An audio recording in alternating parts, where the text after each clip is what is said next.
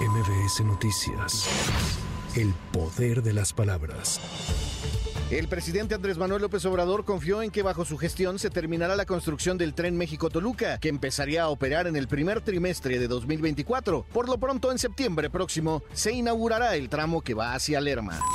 El INE aplazó la aprobación del acuerdo en el que se propone imponer una multa de ocho y medio millones de pesos a Morena por la difusión de la revocación de mandato a través del periódico Regeneración. Escuchamos a la consejera presidenta Guadalupe Tadei. Y es hora de que pongamos, que podamos escuchar qué es lo que nos está haciendo falta en la exhaustividad de la elaboración de los acuerdos. Reconociendo esa parte, tendríamos que estar ocupados en el área de fiscalización para que esto no sea la parte que defina los proyectos de acuerdo en materia de establecimiento de multas.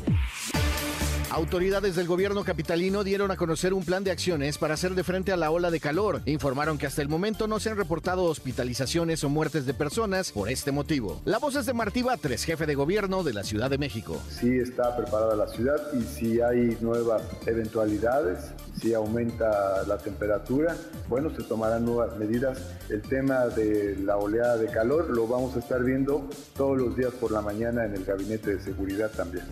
Para MBS Javier Bravo. MBS Noticias. El poder de las palabras.